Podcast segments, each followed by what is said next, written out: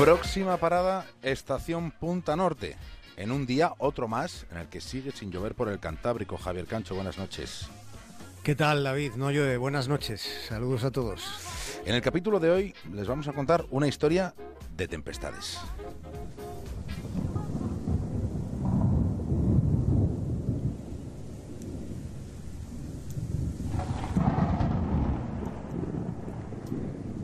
...5 de diciembre de 1703. Aquella fue la fecha de la gran tormenta. El agua vertida del cielo barrió un área de kilómetros y kilómetros trastocando todo lo que a su paso se encontraba por tierra, mar y aire.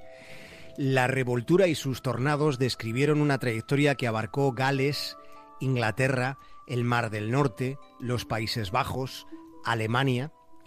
Fue el escritor británico Daniel Defoe, fue el autor de Robinson Crusoe, quien describió aquel fenómeno como la más terrible tormenta que haya visto el mundo. Se hundieron numerosos barcos, navíos poderosos de las flotas de combate de Inglaterra y de Holanda. Hubo marejadas ciclónicas y en las inundaciones propiciadas por aquellas lluvias torrenciales que duraron varios días, en esas inundaciones se ahogaron cerca de 15.000 personas. Ocurrió aquel 5 de diciembre en los comienzos del siglo XVIII.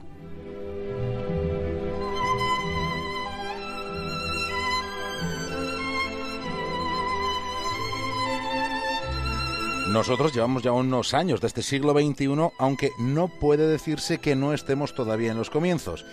Así que en este inicio, hasta de milenio, lo que es temor a una tormenta apocalíptica. El miedo a la tormenta a la que nos referimos no tiene que ver con las nubes, porque esta inquietud, por extraño que pueda resultar, esta inquietud se relaciona directamente con el Sol. Hay ciertos desasosiegos sobre el alcance que podría tener una tormenta solar.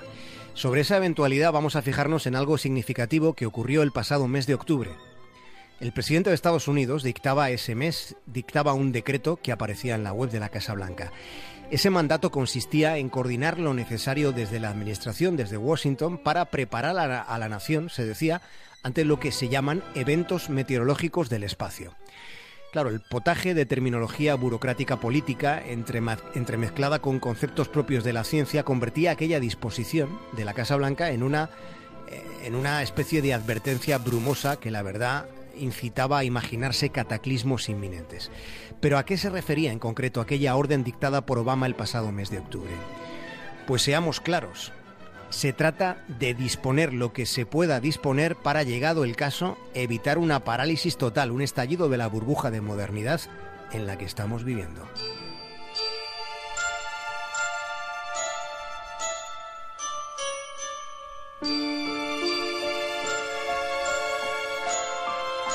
Una erupción solar que nos pillase de lleno haría saltar por los aires las infraestructuras tecnológicas en las que se basa la forma de vida que llevamos de manera Sí, la amenaza, la amenaza, David, aunque es de baja probabilidad, es de altísimo impacto.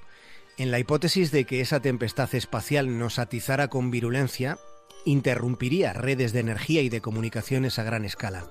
Quedaría paralizada la actividad de continentes enteros.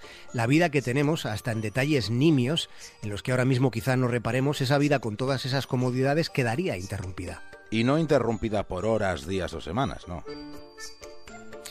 No, no sería cuestión de un lapso de tiempo breve. Este tipo de avería lo sería de proporciones superlativas. Pensemos en que una tormenta solar genera partículas con muchísima energía, que si penetrasen en el campo magnético de la Tierra podrían afectar a los componentes electrónicos de los satélites que están ahí, orbitando alrededor de nuestros cogotes, alrededor de nuestro planeta.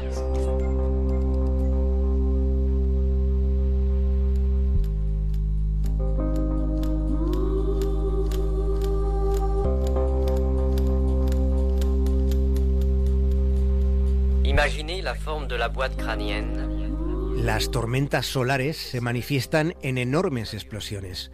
Todos lo hemos visto alguna vez, de repente salen burbujas del sol, son nubes de gas que se empiezan a propagar y algunas algunas pasan cerca de la órbita de la Tierra.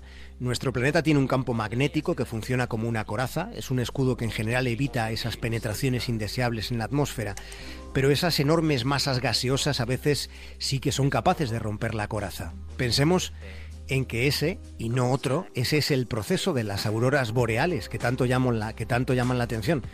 Pero esa también es la causa de las interrupciones en las telecomunicaciones. Es lo que se conoce como tormentas geomagnéticas. Si sucediera a gran envergadura, entonces nuestra vida tecnificada seguiría, directamente seguiría al carajo. Bueno, eso sí, Javier Cancho, veríamos hermosas y fastuosas auroras boreales, incluso por Alpedrete.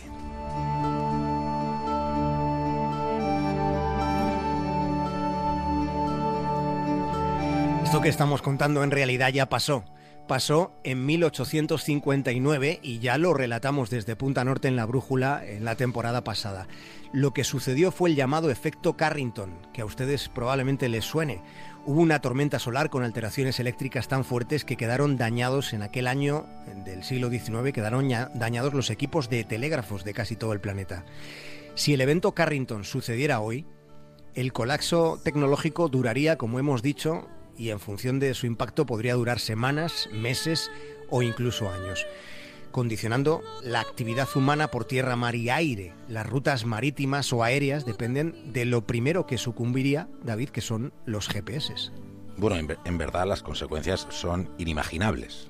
Desde luego lo único que tenemos claro al respecto de este, de este dilema es que bueno, sería un efecto dominó imprevisible. Los chinos y los estadounidenses suelen estar de acuerdo alguna vez. Suelen estarlo sobre todo cuando se trata de investigaciones científicas. Y tanto en la Universidad de Berkeley, en California, como en la Academia China de Ciencias de Pekín, en estos dos lugares han descrito los posibles efectos de esta tormenta solar como una situación de tremenda proporción, con un margen mínimo de recuperación de cuatro años. Cuatro años como mínimo, habiendo vuelto de golpe a, a la edad analógica más primaria quedarían afectados servicios clave como el agua y el transporte, como la luz o la calefacción, como el teléfono o Internet.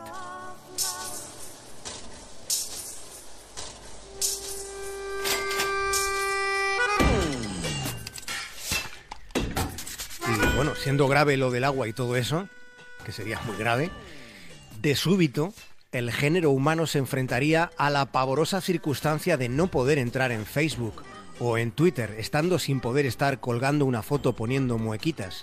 El mundo occidental podría llegar a petar por falta de conectividad y postureo.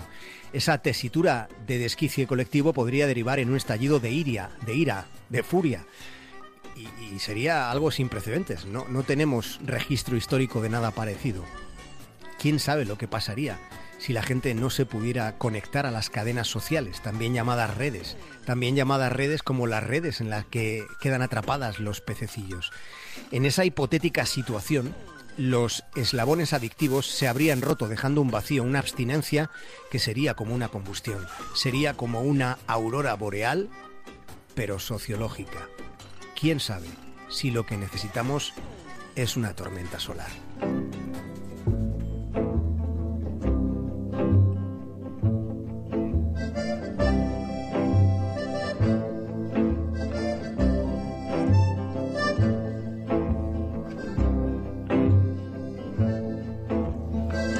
¿Quién sabe? ¿Quién sabe, Javier Cancho? Hasta mañana.